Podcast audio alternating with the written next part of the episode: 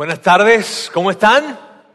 Hoy es un día increíble, hoy es un excelente día, hoy es un día especial para todos nosotros, para mí es un día especial y yo estoy seguro que para ustedes también y estoy muy contento de verles el día de hoy. Hoy estoy como con la energía un poco más rápida o más acelerada. ¿Por qué? Por lo que significa el día de hoy, por lo que hoy es, hoy estamos de fiesta, hoy estamos de celebración, y, mira, si, me encanta este día, y me encanta porque si tú eres un seguidor de Jesús, si tú eres una persona que, que te consideras un seguidor de Jesús, Hoy o de lo que estamos celebrando hoy se trata todo lo que nosotros creemos. No, fíjense bien, no se trata de que hoy es algo importante o que hoy es una de esas cosas importantes, no. Hoy es, o lo que celebramos, lo celebramos el día de hoy, es lo más importante de toda nuestra fe y que si el día de hoy no estuviéramos celebrando lo que estamos celebrando, nada de lo que haríamos tendría sentido. Así es que por eso me encanta este día y tiene una especial énfasis, tiene una especial dinámica el día de hoy. Me encanta porque probablemente si tú no eres un seguidor de Jesús, pero tal vez, tú sabes, tú has estado como pensando en esto. Tal vez has estado leyendo algunos libros, o tal vez has estado teniendo algunas conversaciones, o has estado viniendo acá a la iglesia, o en otra iglesia probablemente, y entonces en tu mente tú has, estado recreando esas conversaciones, ¿será que soy? ¿Será que no soy? ¿Será que lo hago? ¿Será que no lo hago? No, no, no sé, en fin, y estás en ese momento. Hoy es un excelente día para que estés acá. ¿Por qué? Porque hoy es un excelente día para que des un paso. Hoy es un excelente, hoy, el día de hoy es un excelente día para que tú te animes y puedas dar un paso y puedas ser un seguidor de Jesús. Y de hecho, al finalizar, al finalizar el día de hoy, yo voy a dar la oportunidad, voy a abrir un espacio para si tú te encuentras, para que si tú te encuentras en esa situación en la que dice, ¿será que soy o doy el paso, no lo doy? En fin, hoy yo te voy a dar la oportunidad para que tomes un paso y entonces puedas hacerte un seguidor de Jesús. Y entonces tomes esa, esa, valentía extra que necesitas para dar ese paso. O si y me encanta también porque Probablemente tú eres un seguidor de Jesús. Tú eres cristiano, tú eres católico, pero, pero tú eres un seguidor de Jesús más que, más que todo porque, porque en tu familia no eran. Y entonces resulta que tú naciste en una familia en donde ya eran todos pues seguidores de Jesús, te digo, cristiano, católico, en fin. Entonces tú, tú, tú, tú, tú como que heredaste ese asunto. Y, entonces, este, hoy en día te consideras que, eres un seguidor de Jesús, pero la verdad es que dentro de ti hay dudas. Este, y tú cuando ves la película esta semana, que tal vez viste las películas, ¿verdad? Eh, y viste a Jesús, dice, ah, ¿Será que eso fue todo cierto? Y tienes dudas, ¿viste? Tienes dudas y, tal vez el tema de que tú hoy en día te consideres un seguidor de Jesús o estás parte o eres parte de una familia que lo es, tiene que ver más que todo con una tradición o con un tema de, familia, más que con una convicción real. Y a mí me encanta que estés el día de hoy acá, porque hoy puede ser ese día en el que tú tomes una decisión en donde tú seas un seguidor de Jesús, no porque tu familia lo es, no porque la cultura lo es, no porque de alguna manera tú has terminado siéndolo y ni te diste cuenta sino hoy es un día para que tú decidas ser un seguidor de Jesús por una convicción propia, por una decisión propia, en la que tú dices, ¿sabes qué? Yo creo que Jesús es quien dijo ser. Y hoy es ese día, y por eso me encanta este día. Me encanta este día porque probablemente tú nos estás visitando el día de hoy y tú no eres un seguidor de Jesús y no quieres serlo. ¿Está bien? Pero estás acá hoy, y lo cual a mí me llena de muchísima alegría. Ahora, ¿cómo terminaste acá? Pues tal vez alguien te invitó, te dijeron, mira, vamos para la carretera y hacemos una pequeña parada. Este, y, te engañaron. O tal vez esta semana, pues todos tus amigos, todos tus amigos salieron de, vacaciones, se fueron de algún lado y tú terminaste en la casa. Y, terminaste, tú sabes, como un león enjaulado. ¿Está bien? Ay, que salir, que quieres Y de repente alguien te llamó y te dijo, oye, me te invito. Sí.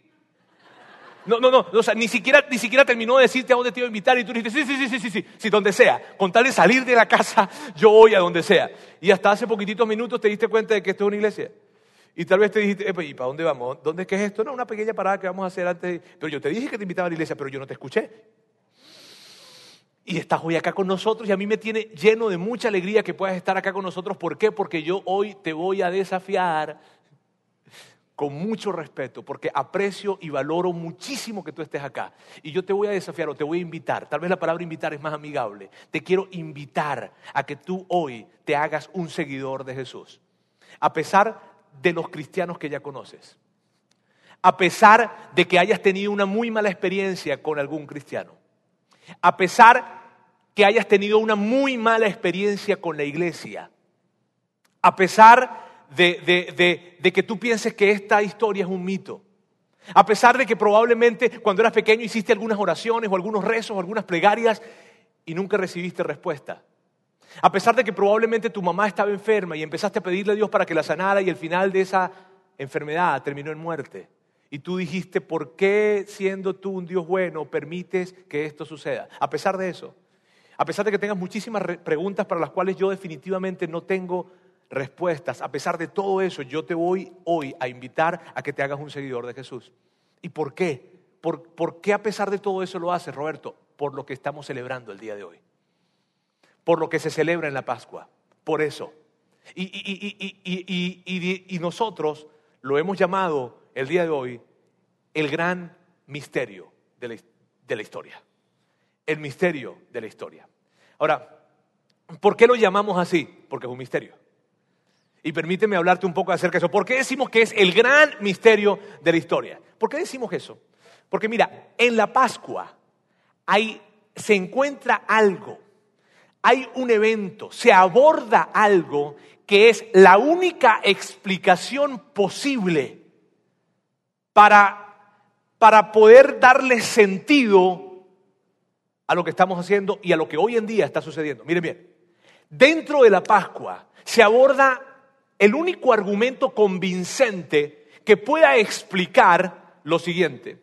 ¿Cómo es posible, cómo es posible que hoy, el día de hoy, hay millones y millones y millones de personas en el mundo entero hablando acerca de Jesús, hablando acerca de un carpintero judío que no tuvo una vida pública mayor a tres años, que nunca viajó más allá de 50 kilómetros de su pueblo, que nunca escribió un libro y sin embargo hoy una tercera parte de la población son sus seguidores.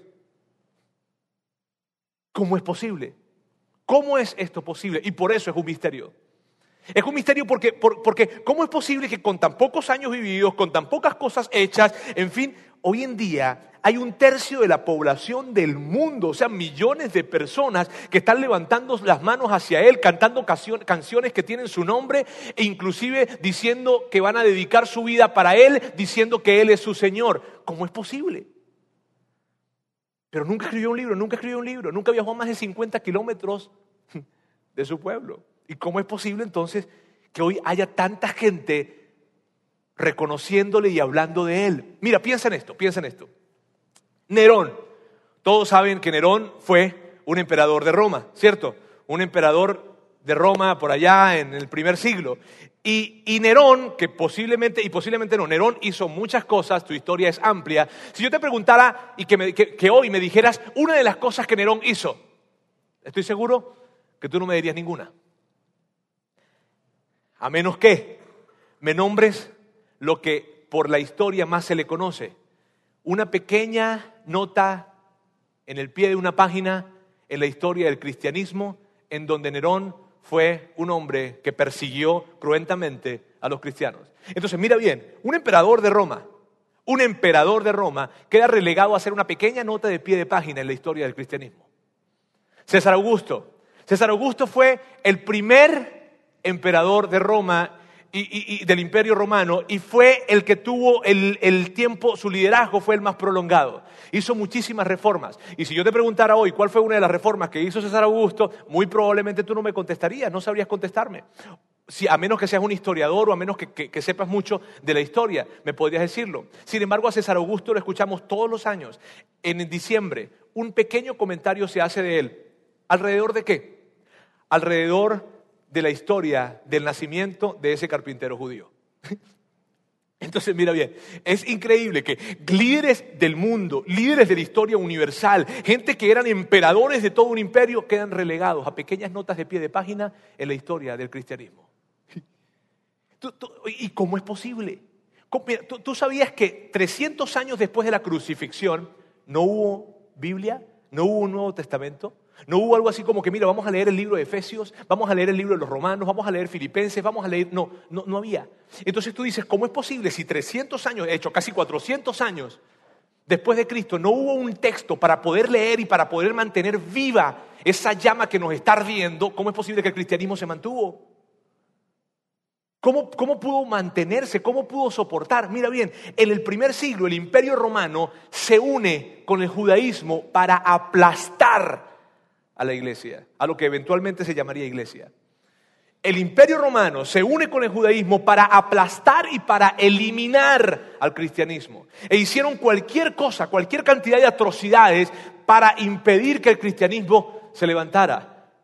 Hoy, dos mil años después, el imperio romano se acabó y hay cristianos regados por todas partes del mundo. De hecho, hay más cristianos que judíos ortodoxos o que judíos en general. Y tú dices, ¿cómo fue posible? O sea, ¿cómo es posible que el cristianismo pudo soportar eso? ¿Cómo es posible que, vencieron el imperio romano? ¿Cómo es posible que no había literatura para poder leer y juntos poder refrescar la, la, fe que estaban adoptando? ¿Cómo es posible que todo esto estuvo y cómo es posible que hoy, dos mil años después, un tercio de la población del mundo, por el amor de Dios, está hablando de un carpintero judío? La resurrección tiene respuesta para eso es el misterio de la historia. Ahora, lo que sí no es un misterio, lo que sí no es un misterio es cómo surgen o cómo se levantan las religiones en el mundo. ¿Sabes? Hay personas que se dedican a estudiar de qué manera surgen los grandes movimientos que han traído grandes cambios en las diferentes culturas, en los diferentes tiempos, comunidades, naciones, poblaciones, en fin. Hay gente que se dedica a estudiar cómo, cómo se levantaron las diferentes religiones del mundo en todas las épocas y en todos los lugares. Y sabes qué es interesante? Que cuando tú lees a estas personas te das cuenta que lo que ellos identificaron, ellos identificaron que siempre sucede lo mismo. Hay un patrón que sucede en todos los grandes movimientos que han surgido y en todas las grandes religiones que han surgido. Hay siempre un patrón, siempre similar. ¿Qué es lo que sucede? Esto es lo que sucede. Hay una situación, hay una inquietud. Esa inquietud tiene sus facciones, pero también tiene algunas divisiones, en fin. Se levanta un líder carismático que, que casi en todos los casos es un hombre se levanta, él trae un discurso y dice, miren, esto es lo que yo pienso. Hay personas que lo están escuchando y cuando escuchan lo que él dice, dicen, ¿sabes qué? Yo pienso lo mismo que tú. Y como yo pienso lo mismo que tú, entonces yo ahora me voy a acercar a ti. Y ese líder empieza a hablar y sigue hablando y sigue hablando y sigue hablando. Y en la medida que sigue hablando, más adeptos y más adeptos y más personas se van sumando a eso que él está hablando. Ahora, al mismo tiempo, hay un grupo de personas que son la resistencia. ¿Sabes? Los, los que se convierten en los guardias de la tradición. ¿Sabes? Esas personas que no quieren romper el status quo. Y entonces, por una parte tenemos ese líder que se está hablando de cambios y por otra parte tenemos a ese otro grupo que son la resistencia. Sin embargo, este líder está creciendo, está creciendo en adeptos, en adeptos, en adeptos, en seguidores, en seguidores, inicia algunos cambios, la gente le encantan esos cambios, lo consideran un héroe nacional, esta gente pierde un poco de fuerza, este hombre eventualmente muere y luego que él muere, entonces empiezan a escribir todas las enseñanzas, su vida, lo que él dijo, para poder tomar esas enseñanzas y transmitírselas a otras generaciones. Y cuando tú ves la historia de cualquier religión, sea cual sea, siempre vas a encontrar ese tipo de comportamiento, siempre. Un líder que se levanta, un líder muy carismático, gente que llega, se levanta una resistencia, el tipo muere, de en algún momento muere, y luego que muere, toman sus enseñanzas, las escriben y las transmiten a otras personas para que puedan mantenerse viva o vivo su mensaje. Eso es lo que sucede. Siempre sucede lo mismo. Por ejemplo, hablemos del Islam. Mira, la historia del profeta Mahoma es fascinante, fascinante. Es un hombre joven que eh, venía de una tribu árabe y él eh, tiene un encuentro con Dios a través de un ángel. Ese ángel le da una revelación y Mahoma empieza a compartir esa revelación con personas de su familia y luego empieza a compartirlo con más gente, con más gente y con más gente. Y más personas empiezan a sumarse. De hecho, hasta ese momento todas las tribus árabes eran politeístas. Ellos creían en muchísimos dioses, en muchísimos dioses. Es Mahoma el primero que se atreve a decir a las tribus árabes, sabes, solo hay un Dios. Y eso venía de la revelación que él había tenido con este ángel. Entonces Mahoma empieza a hablar acerca de esto. Más gente empieza a decir, oye, eso tiene sentido, vamos a sumarnos, nos gusta lo que está diciendo Mahoma. Empieza a crecer, a crecer, a crecer, inclusive crece con un gran ejército, empieza a viajar, pero por otra parte se levanta una resistencia. Una resistencia que se levantaba porque habían intereses políticos e intereses económicos que estaban en juego cuando Mahoma empieza a hablar este discurso de que hay un solo Dios. Pero más personas empezaron a sumarse, a sumarse, a sumarse y eventualmente Mahoma murió. Y Mahoma muere en el 632 después de Cristo. Ahora, cuando muere Mahoma, resulta que Mahoma en, su tiempo de vida estuvo rodeado de personas que se llamaban memoriones o también conocidos como hafiz. Ellos eran personas que aprendían de memoria todo lo que Mahoma decía. A partir de ellos se pudo escribir entonces las enseñanzas de Mahoma que terminaron en el Corán, ¿sabes? Y lo hicieron para qué? Para asegurarse que otras generaciones y otras generaciones y otras generaciones pudiesen entonces escuchar lo que Mahoma les había enseñado, ¿sabes? Y cuando tú ves la historia, la historia tiene sentido. La historia tiene todo, de hecho cuando él murió hubo una discusión, probablemente ustedes saben acerca de eso, hubo muchísima tensión porque había un grupo de personas que creían que eh, su sucesor debía ser eh, eh, uno de sus hijos o sus nietos y otros querían que fuera no, que fuera un líder político, en fin, el punto es que es una historia que tiene sentido. Hubo un líder carismático, se levantó, gente lo siguió, se levantó una resistencia, murió y se escribieron todas sus enseñanzas para que las demás generaciones pudiesen saber de esas enseñanzas. Eh, otra historia, el movimiento de los derechos civiles, algo más reciente, algo más reciente en los Estados Unidos, un país marcado por el racismo, se levanta un líder, un líder carismático se levanta, tiene un discurso, ese discurso viene para enganchar a muchísimas personas, más personas se suman, hay una resistencia fuerte, esta persona empieza a crecer, a crecer, empiezan a verlo como un héroe nacional, empieza a introducir algunos cambios, la resistencia se agudiza, en 1968 muere violentamente, pero el movimiento no murió con él. Hubo personas que se encargaron de escribir y de inspirarse en lo que Martín Luther King o Martin Luther King había hablado y entonces tomaron eso e hicieron que todo el movimiento de los derechos civiles floreciera a punto de todos los cambios que han sucedido. Pero la historia siempre es la misma.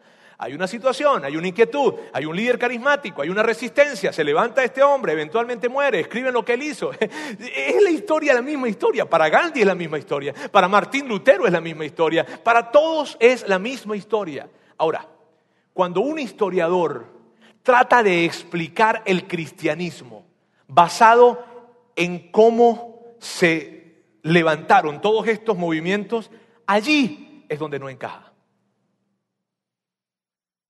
Cuando un historiador toma ese track, ese recorrido que recorren todos los movimientos del mundo, para tratar de explicar cómo surgió el cristianismo, no encaja, no hace sentido. Y entonces tú dices, si no hace sentido, entonces ¿cómo es posible que estemos acá?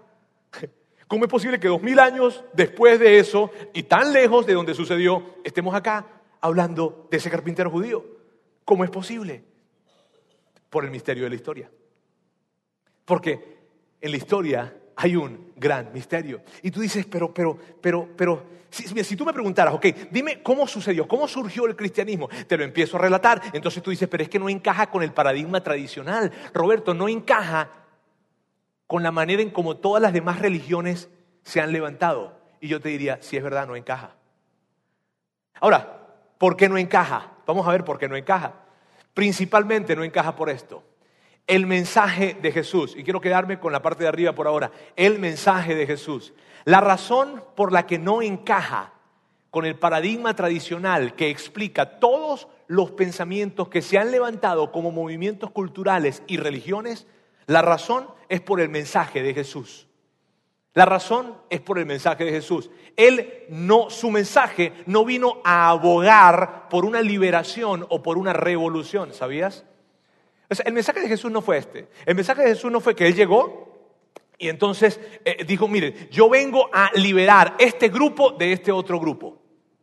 El mensaje de Jesús no fue, mira, yo vengo a crear una revolución, yo vengo a crear algunos cambios, yo vengo a plantearles una... No, no, no, ese no fue el mensaje de Jesús. De hecho, de vez en cuando gente se, acercaba y le decía, a ver, a ver, Jesús, y trataban de confrontarlo con Roma, ¿sabes? Trataban de crear ciertas tensiones con preguntas capciosas para que él estuviese en problemas con Roma. Y él contestaba siempre lo mismo, eh, denle a César lo que es del César y a Dios lo que es de Dios. Y, en una oportunidad alguien dijo, ah, pero tú, tú, tú, tú has hablado de, tú estás hablando de un reino, ¿no? Como que quieres hacer un complot acá. Ah, sí, claro, yo, yo tengo un reino. Pero por cierto, ese reino no es de este mundo. Eh, eh, eh, Pilato, tranquilo, no te preocupes porque, porque tú, tranquilo que mi reino no es de acá. Así es que, tranquilo. El judaísmo el judaísmo, tú sabes, los judíos que están tan ah, tensos por la llegada de Jesús y, tensos porque Él viene a, a, acabar con toda la ley. Y Jesús le dice, no, amigo, yo no vine a derogar la ley, yo vine a cumplir la ley. Entonces, mira bien, no hay reuniones de insurrección, no hay discursos revolucionarios que vienen para llegar y proponer un cambio de, no hay nada de eso. ¿Cuál era el problema con esto? Mire, el gran problema con el mensaje de Jesús era esto, que el mensaje de Jesús solo se trataba de Jesús. Y, yo quiero que, podamos ver lo siguiente. Miren bien. El mensaje de Jesús solo se trataba de Jesús. Ninguna persona en la historia ha hecho eso.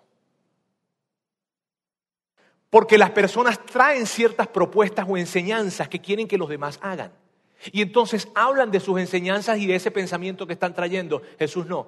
Jesús todo lo que hacía, todo lo que decía y todo lo que permitía que sucediera, lo hacía con un propósito. ¿Cuál propósito? El de que la gente supiese quién era Él. El, el gran problema con Jesús es que su mensaje se trataba de Él.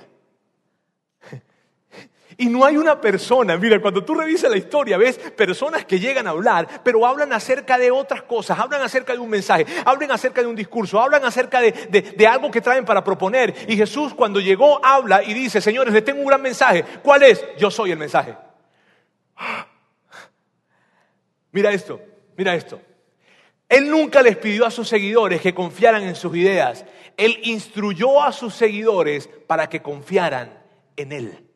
Él no le dijo a sus seguidores, miren bien, a sus discípulos, a la gente que le escuchaba. Él no les dijo, quiero decirles algo para que les voy a dar algunas enseñanzas, porque si ustedes aplican estas enseñanzas, entonces ustedes van a poder tener una mejor vida o probablemente ustedes van a poder tomar a sus hijos y decirle estas enseñanzas también. No, él le dijo, yo no quiero que confíen en mis enseñanzas, yo quiero que confíen en mí. Y esta es la gran diferencia. Y es necesario que tú y yo la veamos porque probablemente no lo habíamos visto de esa manera. Probablemente tú no habías pensado en esto, probablemente. Pero te quiero decir, el problema con Jesús es que su mensaje era Él. Y eso hace la diferencia con cualquier historia, con cualquier otra creencia y con cualquier otro pensamiento. Miren, en una oportunidad Jesús estaba con sus discípulos afuera de Cesarea de Filipo.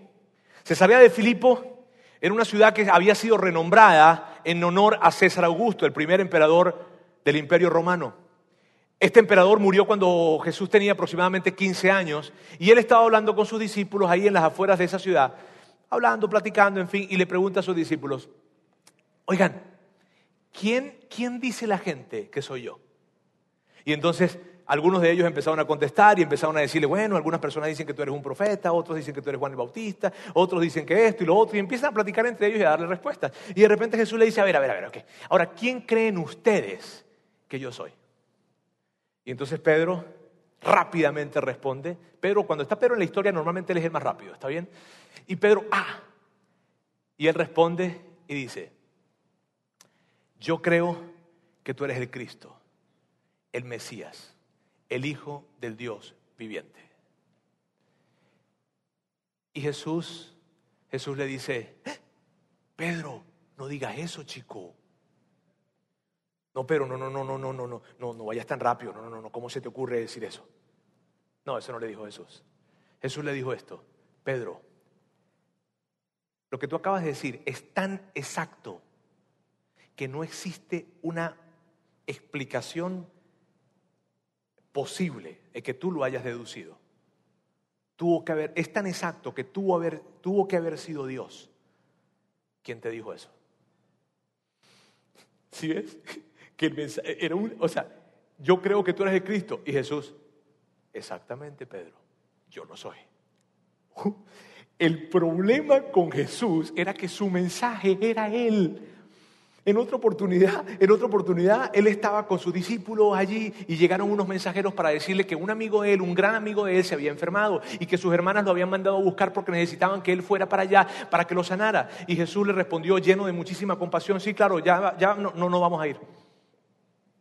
Pero Jesús, es que las hermanas de, Lázaro nos enviaron a buscarte porque él está muy enfermo. Está bien, pero no voy a ir. Y tú sabes, yo, esa, es una, de las cosas que uno dice, órale.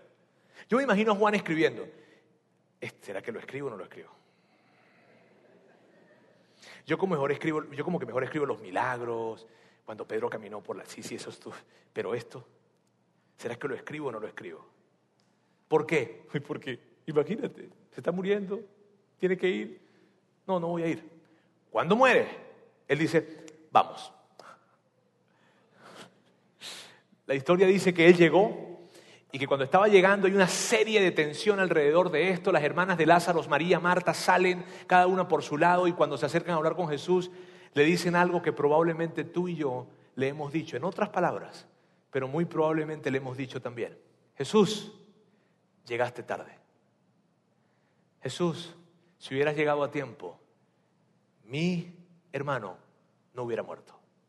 Jesús, no contestaste mis oraciones. Jesús, tanto que te pedí esto. Jesús, estás haciendo tan difícil que creamos en ti.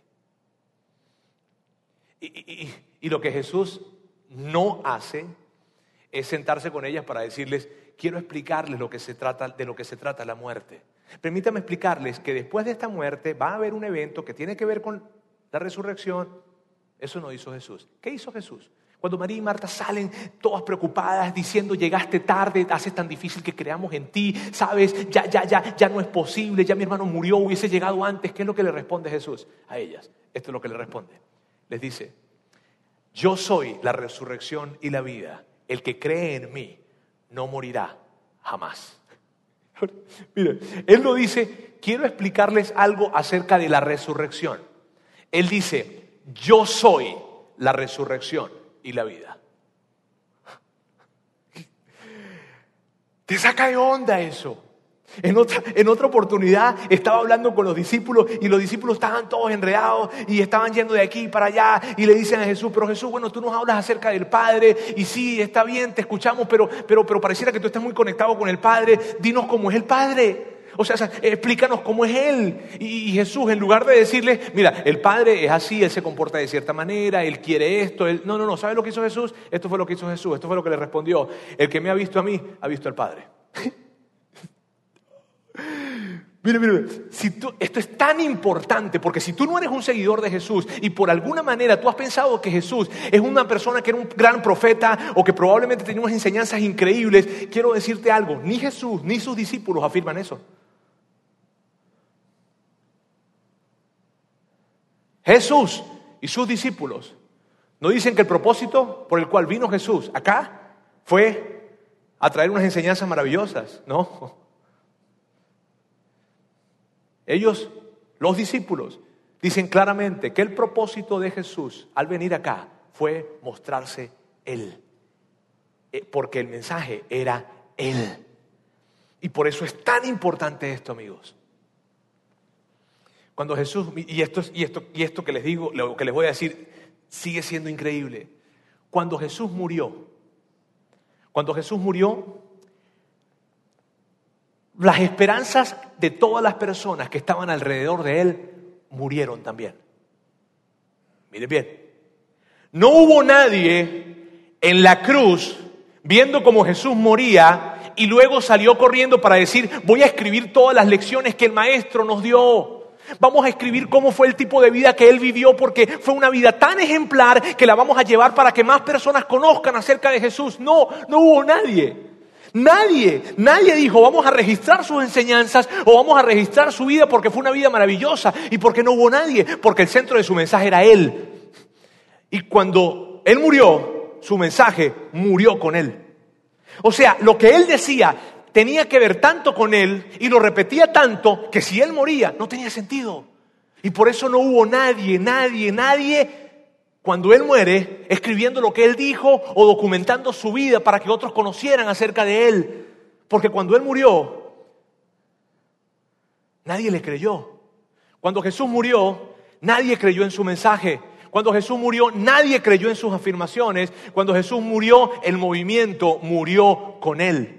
Miren bien, y esto es totalmente diferente por el amor de Dios y yo quiero que tú veas las dimensiones de lo que estamos hablando. Nadie creyó sus afirmaciones. Lo que sucede normalmente con cualquier otro tipo de movimiento es que cuando la persona muere es cuando sus afirmaciones cobran más sentido. Cuando alguien muere es cuando alguien se levantó y dijo, ah, ay, lo que decía era verdad. Y empiezan a escribir, a escribir, a escribir acerca de su vida, a escribir acerca de sus enseñanzas y a transmitírselas a otras personas y a hablar de lo bueno que él era. Pero con Jesús fue lo contrario. Nadie creyó sus afirmaciones. mira qué increíble esto. Sus discípulos, sus discípulos, antes de que él muriera, lo abandonaron. Tipos tan valientes. Antes de que Jesús muriera, lo abandonaron. imagina esto, tres años vivieron juntos, compartieron, hubo una relación increíble. Y el día de la muerte de Jesús, ellos no estuvieron presentes. Me refiero a que no estuvieron allí, enfrente de la cruz. Ah, Pedro, quien dijo esa increíble declaración, que Jesús mismo le dice, no te la pudo haber revelado otra persona más que Dios. Él está sentado por allí y de repente se acerca una jovencita y le dice, ¿tú cómo que, tú cómo que eras cuando Jesús lo arrestaron? ¿Recuerdan? A Jesús lo arrestan, Pedro estaba como por allí escondiéndose, en fin, y se le acercan y le dice, ¿tú cómo que eres uno de los seguidores de Jesús? ¿Tú cómo que eres uno de sus discípulos? Y él dice, ¿cómo? ¿De quién? De Jesús. Jesús. Jesús, Jesús, me suena, me suena. Jesús, Jesús. Y lo negó. Y lo negó tres veces. ¿Tú puedes creer eso? ¿Ah? Porque cuando murió Jesús, el movimiento murió con él. No hubo nadie, mira, y yo quiero que veas las implicaciones de esto. No hubo nadie, nadie que estuviese documentando. De hecho, los discípulos empezaron a irse otra vez a su oficio anterior. No hubo nadie que dijera, ah, el maestro murió y, vamos a escribir sus, sus, sus enseñanzas. Y no hicieron eso, ¿por qué? Porque el mayor mensaje que tenía Jesús era Él. Y si Él moría, moría su mensaje. ¡Wow! ¿Pero por qué? ¿Por qué el movimiento murió con Él, Roberto? Por esto los Mesías no mueren. Y él afirmaba ser el Mesías. El Hijo de Dios no puede ser asesinado. Y él afirmaba ser el Hijo de Dios. La resurrección y la vida no pueden ser crucificadas. Y él afirmaba ser la resurrección y la vida. A ver, a ver, a ver, a ver, a ver, a ver. Roberto, o sea que tú estás diciendo que él, él decía ser el Mesías y murió. Sí. Jesús, eh, eh, Roberto, Roberto, Jesús decía que Él era el Hijo del Dios viviente. Sí. Jesús decía que Él era la resurrección, así literalmente, a ver Roberto, no me engañes, no, exageres. Él decía literalmente que Él era la resurrección y la vida, sí. Y Él que decía que era el Mesías, que era el Hijo del Dios viviente y que era la resurrección y la vida, murió crucificado. Sí. ¿Y qué hacemos aquí? O ¿quién dice que es la resurrección y la vida y muere crucificado? ¿Qué hacemos aquí? ¿Por qué hay millones de personas que están hablando acerca de Él? ¿Por qué un tercio de la población del mundo hoy lo declara como su Señor? ¿Por qué? No tiene sentido, es un misterio y la resurrección o la Pascua trae la respuesta a ese misterio. Vamos a ver la historia o el desenlace de la historia. El primer día de la semana, muy de mañana, cuando todavía estaba oscuro, María Magdalena fue al sepulcro y vio que habían quitado la piedra que cubría la entrada de la tumba. Ahora miren bien, María Magdalena fue a la tumba no porque ella fuera a ver si Jesús había resucitado o algo como esto. María Magdalena fue a la tumba por lo siguiente, porque ella sabía que dos hombres habían preparado el cuerpo de Jesús. Y ella pensaba como toda mujer piensa, si algún hombre hizo este trabajo, esto no quedó bien hecho. Vamos a hacerlo bien nosotras.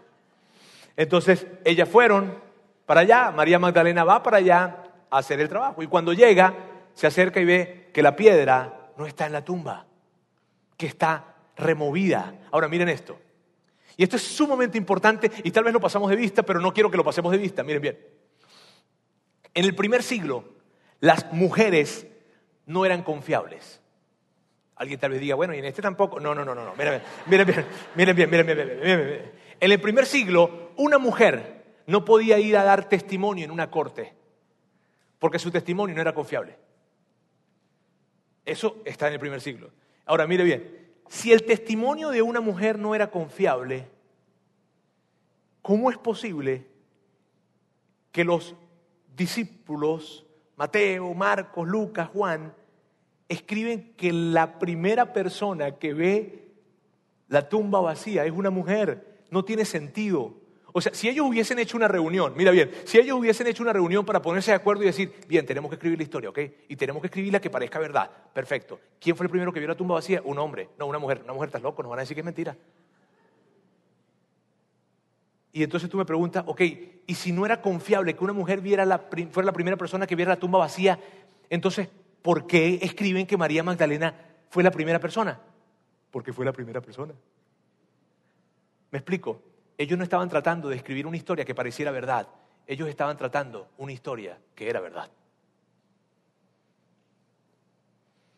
Y es tan increíble eso. Luego continúa. Así que fue corriendo a ver a Simón Pedro y al otro discípulo, o sea, Juan, a quien Jesús amaba, era de Juan. Y les dijo, se han llevado del sepulcro al Señor y no sabemos dónde lo han puesto.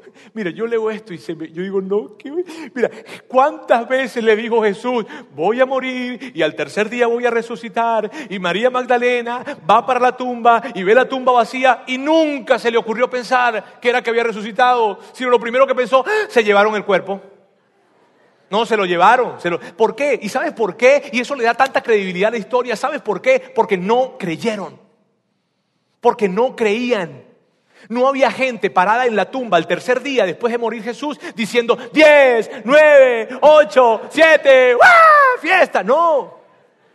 ¿Sabes? No hubo nadie, no hubo nadie que estuviese en la tumba esperando que Jesús cumpliera la promesa de que iba a resucitar. ¿Y por qué no hubo nadie, Roberto? Porque no le creyeron, porque cuando Él murió, el movimiento murió con Él. Nadie le creyó. Nadie. Mira, Lucas, quien es un escritor muy cuidadoso de los acontecimientos, de estos acontecimientos, describe cómo contestaron los discípulos cuando María fue a decirles que la tumba estaba vacía. Miren bien. Pero a los discípulos el relato les pareció una tontería, así que no le creyeron. Cuando escucharon a María decir que la tumba estaba vacía, ¿qué? No, chica, por eso es que no la dejan testificar en la corte, por eso mismo. ¿Sí? Vamos al, al relato otra vez con Juan.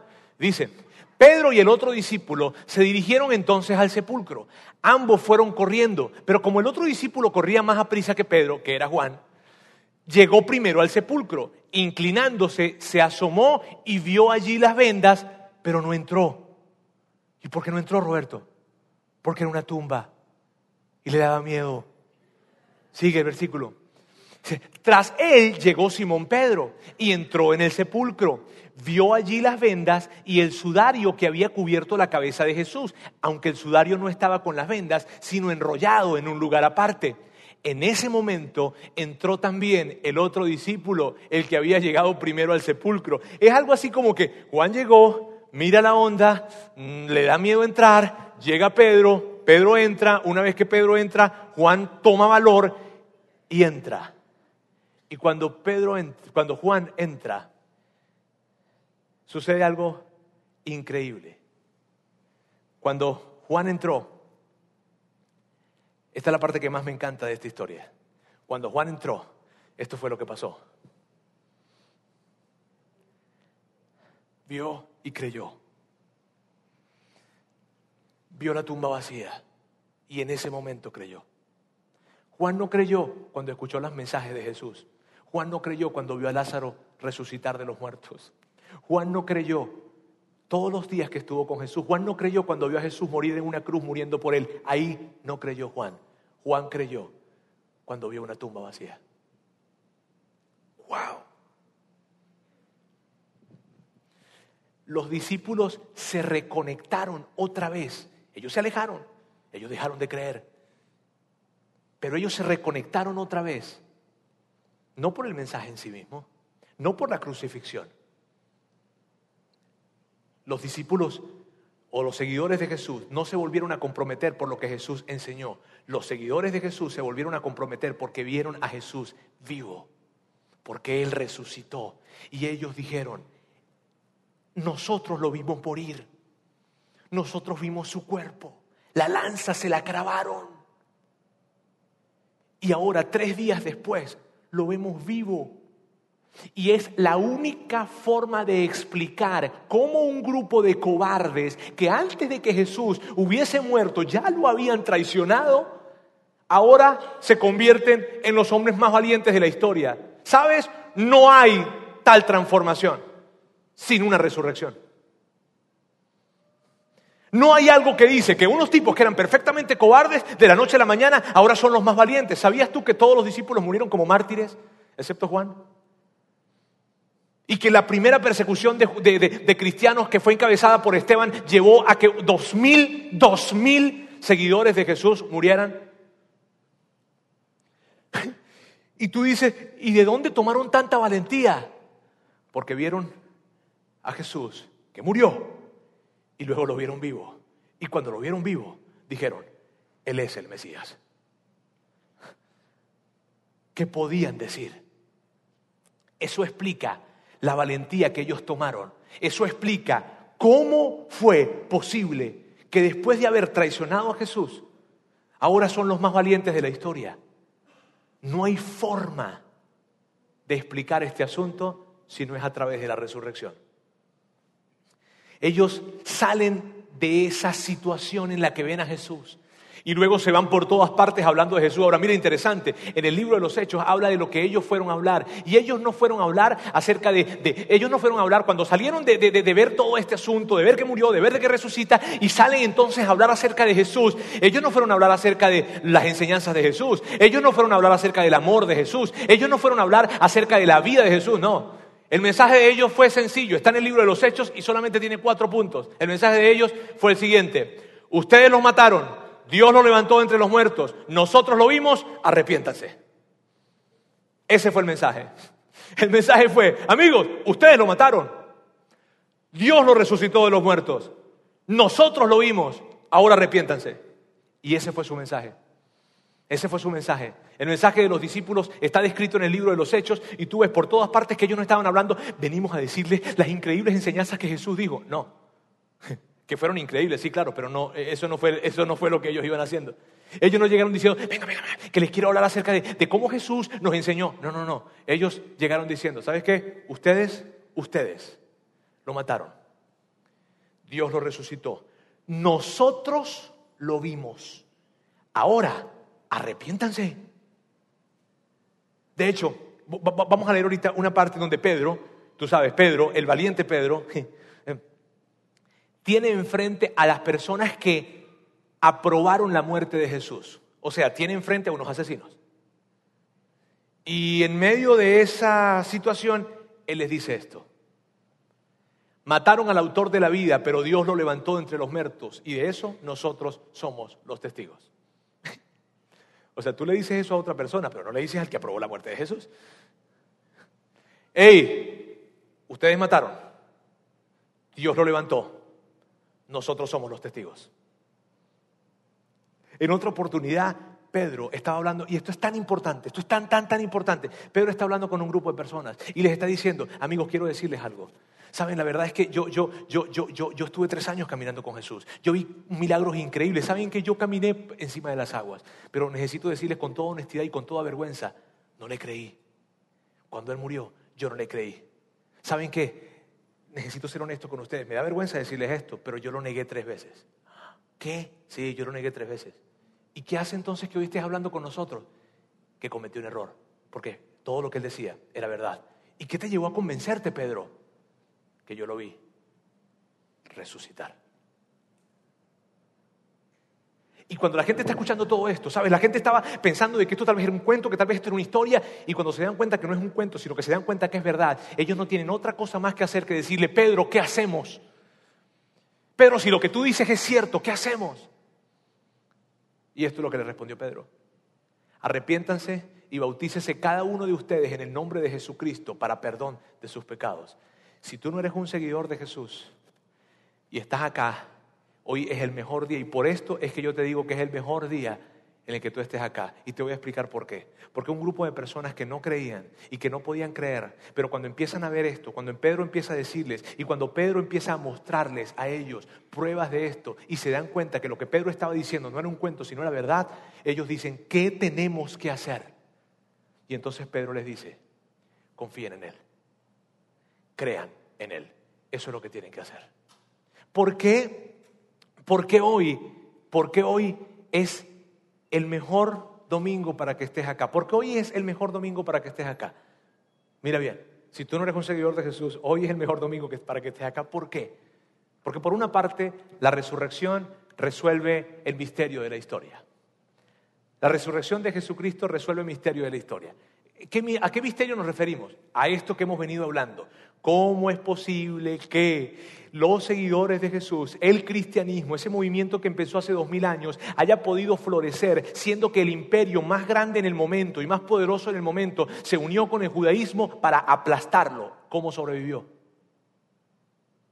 ¿Cómo fue posible que gente que para nada era valiente tomó una valentía inclusive hasta sobrenatural a punto de morir como mártires? ¿Cómo es posible? Que eso sucedió. ¿Cómo es posible que un movimiento se mantiene con 300 años de no tener ningún tipo de literatura que les pudiera ayudar a sostener su fe? ¿Cómo es posible? Por la resurrección. Porque vieron a Jesús morir y luego lo vieron resucitar. Porque si alguien predice su muerte y predice que va a resucitar también y efectivamente resucita, yo le creo todo lo que él diga. La resurrección resuelve el misterio. ¿Cómo es posible que tú y yo estemos hoy en día hablando de esto? ¿Cómo es posible que hoy en día, dos mil años después, estemos hablando y haya millones de personas hablando acerca de Jesús? ¿Cómo es posible? La única forma de que sea posible es que Él resucitó. Porque si Él no hubiese resucitado, todo su, todo su mensaje fue una perfecta mentira. Pero Él resucitó. Y la resurrección resuelve el misterio. Y por otra parte, de hecho, más importante aún, es lo siguiente. La resurrección de Jesucristo acentuó el propósito de su crucifixión, que es el perdón de los pecados. Miren bien, Jesús vino, miren, miren, Jesús vino. Y él le dijo a la gente con la que él interactuó, yo vine para que ustedes puedan tener una comunicación con Dios y para que nada, nada interrumpa su acercamiento con el Padre Celestial. Nada. Yo vine a dar mi vida por ustedes para que ustedes sean perdonados y nada obstaculice el que se conecten con Dios. Para eso yo vine. Él dijo eso y él murió. Y cuando murió, la gente dijo, ah, no creemos no, no creemos que nuestros pecados hayan sido perdonados, porque como si Él era el Mesías murió. Y la gente volvió a sentir por un momento toda la culpa y la separación de Dios que era posible experimentar. Pero tres días después, Jesús aparece en escena y esto es lo que sucede. Hello. Y él dice, aquí estoy. Y la gente, ¿qué? Jesús, está vivo estoy vivo, ahora me creen. Sí, ahora te creemos. ¿Y sabes qué significa eso? ¿Qué? Que todas las cuentas entre tú y Dios, Jesús te dice hoy, ya están pagadas. Yo las pagué. Y si tú no eres un seguidor de Jesús, por eso me encanta que estés acá hoy, porque si tú no eres un seguidor de Jesús y estás con nosotros, el mensaje para ti es este. Jesús vino a este mundo para decirte que no hay nada, nada que te pueda separar entre Dios y tú. Y que todos los pecados que tú has cometido, inclusive los pecados que cometerás el día de mañana, ya Él los pagó. Y que te puedes acercar con toda confianza a tu Padre Celestial. Y que puedes tener una relación personal, auténtica, y real con Él y que puedes experimentar un amor como nunca podrás experimentar en otro lugar y con otra persona. Entonces, ¿qué es lo que significa eso para quien es un seguidor de Jesús? Esto es lo que significa. Significa que tú, que tú puedes creer todas las promesas que Jesús te dio para ti, para tu familia, para tu, para tu vida, para tu futuro, para tus hijos, para tus relaciones, para, para tus finanzas. Puedes creer las promesas que Jesús te entregó. Significa eso. Si Él murió y resucitó, todo lo que Él dijo es verdad. Y eso es una increíble noticia. Ahora, si tú no eres un seguidor de Jesús, yo quiero hoy, ahora quiero hacerte una invitación. Y la invitación que quiero hacerte es que hoy tú puedas dar un paso y que tú hoy puedas decir, hoy voy a hacer un seguidor de Jesús. Hoy quiero dar ese paso, hoy quiero ser un seguidor de Jesús. Eso no significa que vas a cambiar de religión. Eso no significa que ahora tú vas a convertirte en algo. No, ser un seguidor de Jesús significa esto. Dios, yo confío en ti, confío en que tú enviaste a Jesús a morir por mis pecados y hoy quiero transferir toda mi confianza de cualquier lugar en donde yo la haya colocado antes, pero quiero colocarla en ti Jesús. Eso es lo que significa no significa otra cosa más. Ahora, yo quiero hacerte esa invitación a ti. Yo quiero hacerte esa invitación a pesar de que, mira, a pesar de que has podido conocer cristianos y has podido tener muy malas experiencias con los cristianos. Yo quiero hacerte esa invitación a pesar de que probablemente Dios no haya contestado tus oraciones. Yo quiero hacerte esa invitación a pesar de que probablemente tuviste como algún familiar cercano murió y que no hubo una explicación posible. Y sabes, yo quiero hacerte esa invitación a pesar de todas las atrocidades que la iglesia ha hecho a lo largo de la historia o que probablemente hizo recientemente. A pesar de todo eso, a pesar de que pienses que yo soy un hipócrita, a pesar de que piense lo que tú puedas pensar, yo quiero hacerte esa invitación. ¿Y por qué me quieres hacer esa invitación, Roberto? Porque es verdad. Porque Jesús murió y Jesús resucitó y lo vio un grupo de personas y siete testigos presenciales escribieron acerca de esto y luego se le presentó a más de 500 personas. Y es tan cierto y es tan veraz y es tan real que hoy un tercio de la población del mundo cree en Él. Por eso yo te quiero hacer esa invitación con mucho respeto. Quiero invitarte a que des un paso y a que le des una oportunidad a Jesús en tu vida. Y que le digas, Jesús, quiero confiar en ti. Ahora yo te quiero decir lo que va a pasar ahora, en estos momentos. Está bien, yo, yo le voy a pedir a los músicos que pasen y que ellos vayan ubicándose allí. Y mientras ellos van pasando y se van ubicando, yo les quiero decir lo que va a suceder. Yo quiero, yo quiero, yo les voy a hacer una invitación y les voy a preguntar cuántas de las personas que están en este lugar, cuántas de las personas que están aquí en este auditorio quisieran decir, sabes Roberto, yo no tengo seguridad de ser un seguidor de Jesús, pero hoy yo quiero tener seguridad de que voy a seguir a Jesús.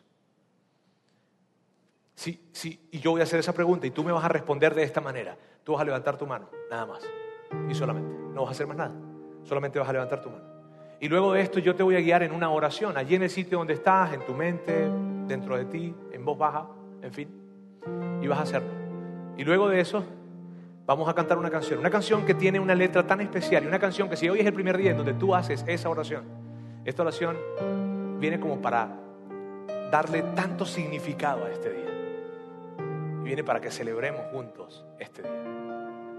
Así que yo quiero preguntarles hoy, de la manera más respetuosa, hacerles una invitación hoy a aquellas personas que no estén seguros de ser unos seguidores de Jesús. Yo hoy quiero preguntarles, quisieran dar un paso el día de hoy para ser, no para cambiar de religión, sino para convertirse en unos seguidores de Jesús.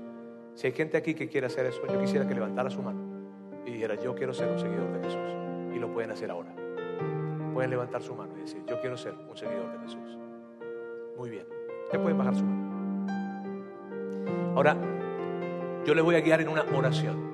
Esta oración no es una oración mágica, simplemente es una declaración de lo que esto significa ya. Eh, puedes hacerlo con los ojos abiertos, con los ojos cerrados. Yo lo hago con los ojos cerrados porque no quiero, no me quiero distraer. Solo por eso lo hago. Pero tú puedes hacerlo en el lugar en donde estás, en voz baja, como quieras, allí repitiendo esta oración. Dios, gracias por haber dado tu Hijo por mí. Hoy decido creer en que tú diste a Jesús para que muriera por mis pecados en una cruz. Y hoy decido creer que Jesús al tercer día resucitó. Y hoy yo creo que Jesús es mi Señor y es mi Salvador. Y que todas las deudas entre tú y yo, Dios, fueron pagadas por Él. Hoy tomo mi confianza y la deposito en Él. En el nombre de Jesús.